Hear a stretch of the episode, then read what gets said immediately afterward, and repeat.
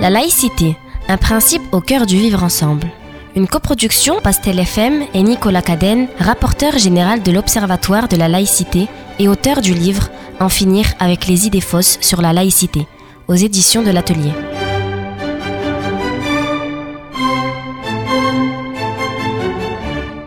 Article 3. Les usagers des services publics n'ont pas l'autorisation de porter un signe religieux. Faux. L'interdiction ne s'applique qu'aux agents.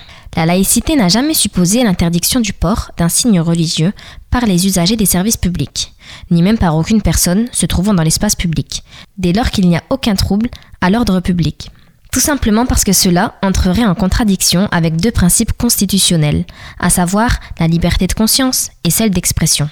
Dans sa décision du 21 février 2013, le Conseil constitutionnel rappelle ainsi que le principe de laïcité impose notamment le respect de toutes les croyances, l'égalité de tous les citoyens devant la loi, sans distinction de religion, et que la République garantisse le libre exercice des cultes. La laïcité ne suppose la neutralité que de celles et ceux qui exercent une mission de service public, qu'ils soient fonctionnaires ou agents de droit privé.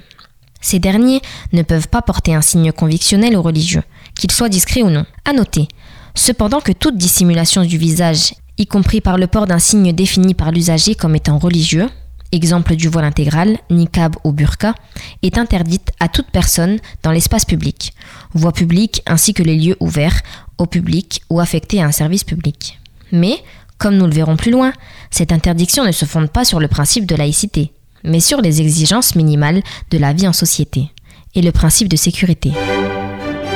Pastel FM 99.4, la diversité qui vous rapproche.